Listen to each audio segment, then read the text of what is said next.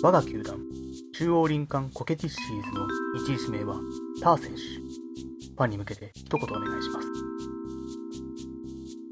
野球のルール知りません2位指名は伊勢神選手。アメフトとラグビーの違いが分かりません3位指名はゾマ選手。ヘルメットが抜けません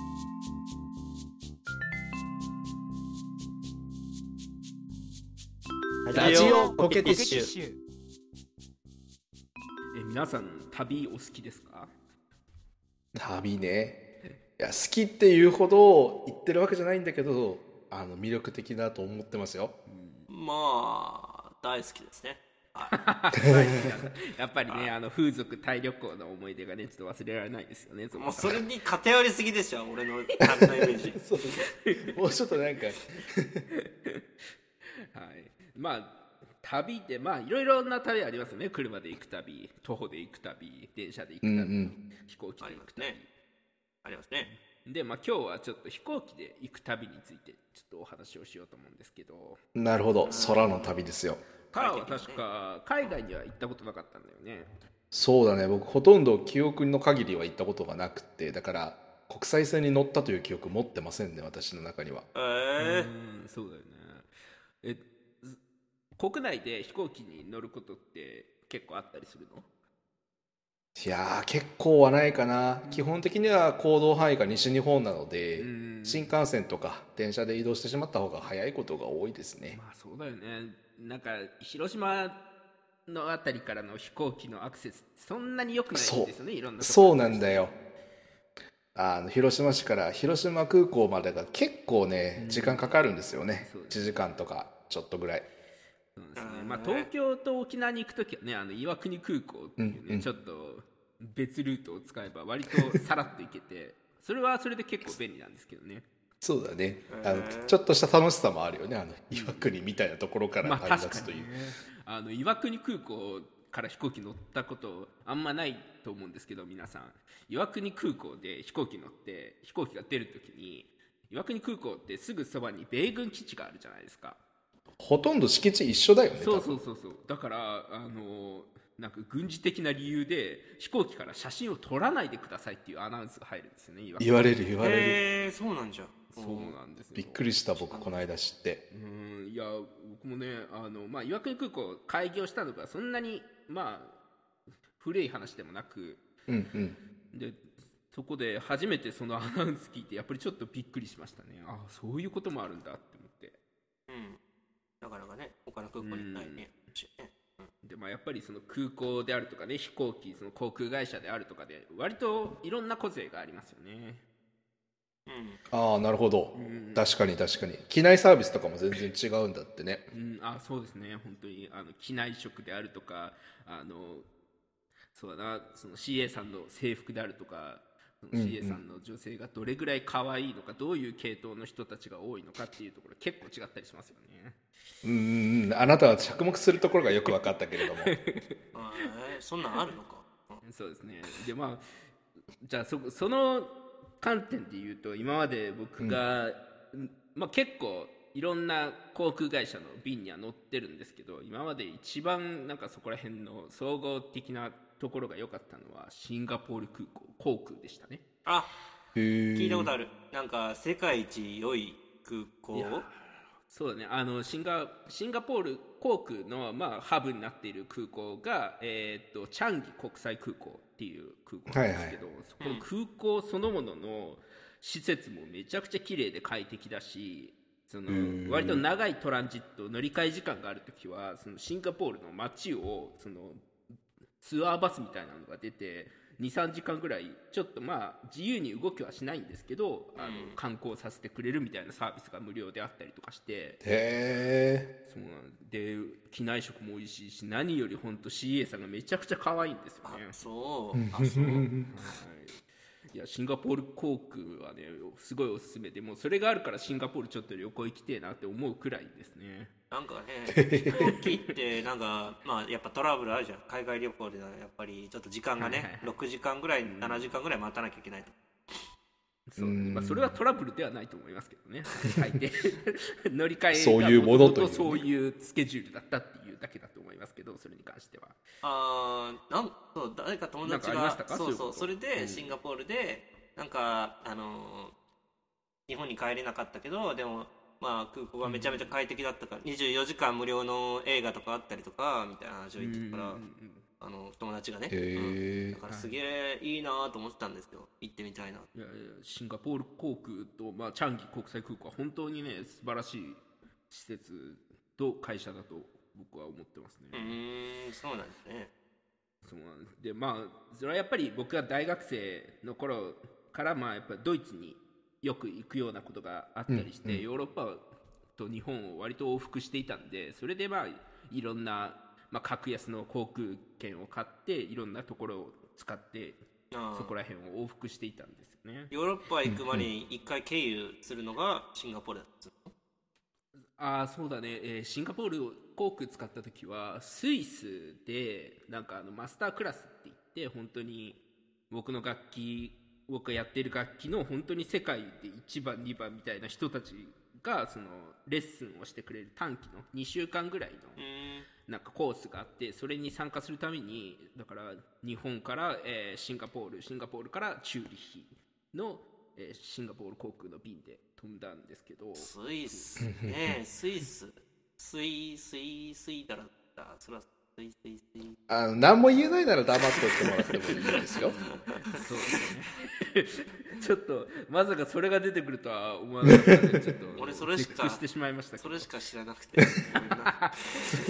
じゃあそれしか知らないならスイスに関してはあなたは全くの無知です。まあ、スイススイスはそうですね。でもねスイスってやっぱ結構面白い国で、まあ、永世中立国って言われるだけあってなんか結構いろんなところがね他のヨーロッパの国と違ったりとかもしますし、物価がめちゃくちゃ高いとかねあとはああやっぱ日本の単純に3倍ぐらいの物価で動いてそうなんだ。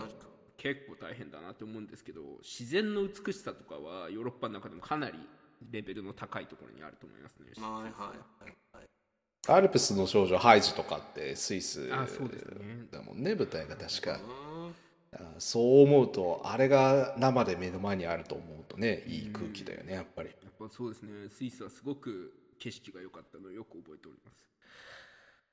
でまあそうですね。ゾハさんはなんか飛行機であるとか空港であるとかでトラブルにあ巻き込まれたことはありましたか？あーそうじゃねあの初めて飛行機に乗るっていうイベントはあのーまあ国内ですけども僕たち同じ高校だったじゃないですか。そのはい高校の吹奏楽部のなんか全全国大会かなんかの大会で飛行機に全国大会ですね。全国大会以外なんかあるか？なんかは浜松に行くってやつはもしかしたらあったような気もするけど静岡。はまあ浜松新だったら幹線飛行機では行かないですよね広島から。あー普通に考えて。空港がないからね何で行ったんだ。近くにでなんかね新幹線です。新幹線でした。確かなんかそれ乗るんですよ。飛行機で乗るんです当たり前だろ。空港に行って観光して帰るんじゃないんだからさ本当。けどなんかさチケットを見せるタイミングあるじゃないですか、あの、はいはい。うんうん。あのチケットであのないないって なるんですよ。当たり前のように定番のミスをやるんですね。いや本当ないない。踏んどかなきゃって思ってたんじゃないの。チケットなくすやつやっとかなきゃって。この際だからって。なんかねあのトロフィーを獲得するみたいなやつですねゲームの、うんうん。まあ、あの僕たちブロンズトロフィーが1個。50人60人ぐらいいるんかなあの時は。いましたね。やっぱり列になって見せていくじゃない。僕だけちょっとさ、うんうん列外れて一人で列並んでるところを一人ゴソゴソゴソゴソ あのカバンの中漁るというような縮図をね。であのー顧問の先生がね「おいあおいおぞままだ見つからないか」みたいなふうに言われて「あすいません」みたいな「はいあありました」みたいな感じであったんかい。よかったねあって。そうそうそうそう。ノートの間に挟んであったみたいなね しおり代わりにしてるし。信じられないね本当に。いやほんとチケットの半券の使い方なんだよそれ。で今度はまたさあの大学でさあの部活のまあ夏合宿という名の旅行みたいなのがあるんですけども、はいはいはい、うん。沖縄に行くってやつですね。ああい。いじゃないですか。それをね、まあ、まあ乗るじゃないですか。飛行機。にはい。うん。はい。でチケット見せるじゃないですか。はい。あれ？チケットないない。もうさっきブロンズトロフィー取ったからいらないよそれ。何も解除されないよそれ。マジでなくておなあまあ50人60人ぐらいじゃないですか。まあそれを列 に並んでまた外れて一人でお前高カバン校生と大学生で全く同じ過ち繰り返してるんだこうあさってあさって。でで見つかんなかったんですよ。見つかんなくてあのじゃあなんかあの空港のお姉さんがいろいろ対応してくれて、なんか、うん。めちゃめちゃ時間ずれちょっとずれたけどもなんか入れるようになった感じなんだね。なんかチケットなしでもなんかが合宿のなんかそういうのあるんかもしなんか学生の対応する？なんかそういうのあるかもしれないんだけどまあまなんかあ予約情報自体はねのそうそうそう。空港が管理し、航空会社が管理してると思います、ね、チケット行ったらどうにかなるって感じはありますよね。そうそうそうその俺がその時にあの空港のちょっと立ちつなんだろうな立って待つとこあるじゃないですか。そのチケットを見せる場面でちょっとまたあの呼ばれるまでの時間と間になんかそのなんか待つだけの場所あるじゃないですか。待つだけの場所ってなんだよ。まあ名前は分かんないけど分かる分かる。そうそうそう。その通路のところで俺が呆然と立ち尽くしてるのを先輩が写真撮ってそれを写真があの結構ネタにされててその写真の後ろにめっちゃかっこいいおっちゃんが、あの上む斜め上を向いてんだけど、うん希望みたいな感じで斜め上を向いてんだけど俺もなんか俺の向いてる方向と同じだったからシンクロしてんのねそのおっちゃんと俺が。いい写真だなーっていうのの記憶で、うん、構成されておるんだけど。当何の話してんですかあなた。で結局、まあ、飛行機内でまたカバン見たらノートの間にチケット挟んであったっていう。本当に。またシルバートロフィなんだな。ーシルバートロフィー そうだね。2回やったらノートの間にチケット挟んで 困るっていうのは2回やったらちょっとシルバー行くかもしれないですね。はいそんなねちょっと参った話でしたね。はい。そうかなるほどね。ターさんはどうですか？飛行機とか、えー空港に関して何かあったりしますか？いや僕自身のトラブルっていうのは正直乗る機会が少ないもんだからあんまり経験ないんだけど、あの友達がすっごい飛行機乗るの嫌がる子がいてね一人。はいはいはい。うんであの落ちるんじゃないかって言うんだよすっごく。わかる。うん分かんないね。それはねであのみんなで言うわけだよ。いや待って待って航空事故で死ぬ人と落雷で死ぬ人とどっちが多いか知ってるかい？落雷で死ぬ人の方が多いんだよみたいな話をコンコンとするんだけどいやでもそれは分かるんだけど私は落ちる気がするんだって言ってすごい言うのね。うん。でもちょっと気持ち分かるところがあってあの航空事故ばっかり熱くなったドキュメンタリー番組っていうのがさナショナルジオグラフィックだったかディスカバリーチャンネルだったかそんなんでやってて子供の頃すっごいよく見ててあのねあれシリーズ1シリーズ二十何本とかが5シーズンとか6シーズンとかやってるから120回ぐらいの事故を扱ってるんですよ。そんなに？すげえな。そんなの。うん。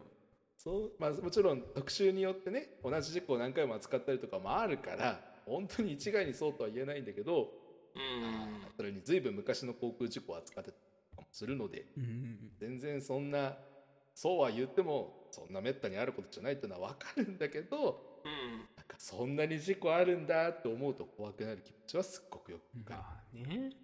そうですね。乗ってるうちに慣れるんだろうけどね。やっぱりまだ僕はすごい乗り慣れてないからあともう56回乗らないとなんかそういう気持ちって晴れないなっていう気がするんですよ。なるほどね。じゃあまあうんちょっとそこら辺をね晴らすためにもちょっと格安の航空券でいろんなところに旅行に行きましょうね。まずはね大休みがあればね行きたいんだけどねそうか？わかりました。ありがとうございます。俺めっちゃすごい事実に気づいたんよ流しそうめん。は一人じゃできない。要するに、まあ、ちょっと技術を得たとしても、まあ、調子に乗ってはダメなんだっていう教訓をね、まさに経験したわけだ。鼻血気をつけてくださいね。お前にだけは入れたくないわまあ、そういう反省でした。はい。猫は助けなくても大丈夫って話です。そうだね教訓それだけ？得られた経験に対して反省が直接的すぎるんだよなラジオコケティッシュでまあ今日、はい。今日僕が話そうと思ってることはですね、まあうん。日本から、えードイツに、まあ、夏休みの前ぐらいに日本からドイツに、えーっと戻る時の話なんですけど、2016年の話ですね。で、はいはいはい。その時はですね、まあ、日本どこの空港から乗ったかなんて覚えてないんですけど日本からトルコ航空を使ってターキッシュエアですね。トルコ航空を使って、えートルコイスタンブールのアタチュルク空港というところを経由してアタチュルク空港。はい。アタチュルク。あんまり聞きなじみないですよね。ないね。でそれを経由して、えーフランクフルトに行く便を予約していたんですねではいはい。でまあその日本からアタチュルクに行きます。でアタチュルクで、まあトルコ航空安いんでもう本当それこそ8時間ぐらいトランジットの時間があるような、えーなるほど便だったんですね。でえっとまあアタチュルクはまあ普通の空港でまあ、ちょっと w i f i が弱かったんでもう8時間過ごすにはちょっと退屈ではあったんですけど、うーんそうだね。なんか、まあ、空港は空港で面白いところもあってあのトルコアイスあるじゃないですか。はいはいはいあのはい伸びるやつね。そうですそうです。伸びるやつ。あれ売ってる、まあ、屋台みたいなちっちゃい店があ空港の中にありまして。そういうの楽しそう。うん。そう。でそこであじゃあせっかくだからちょっと食べてみようかなと思って買うともうなあのいろんなねツイッターの60秒ぐらいの動画とかでよく見るあのアイスを棒で出してきて渡さないみたいなやつをねあの。あーあれね。あのはい渡さないみたいなことを何度かやって渡してくれるやつね。3分間ぐらい続くやつですね。そんな長いの？人があのい並んでる時はそんなやらないと思うんですけど全くいない時も本当やりたい放題やってくるんであの人 えトルコアイス屋ってそういうそういうのが普通なの？うどうなんだろうね。どうなんだろうね。そんなに僕トルコアイス屋にたくさん行ったわけじゃないんで分かんないですけど。でもなんか拡散されてる動画全部それのイメージ。そうですね。えトルコアイスのイメージもうそれしかないですよね。本当伸びる、ね、買って美味しいみたいなのもう全然想像できないから。ー、マジ。わかるわかる。いやまあすごくね美味しいんですけどねトルコアイスって、うんうん。うんでまあそういうことをしたり、まあ、スターバックスで仕事をしたりして時間を潰しててですね。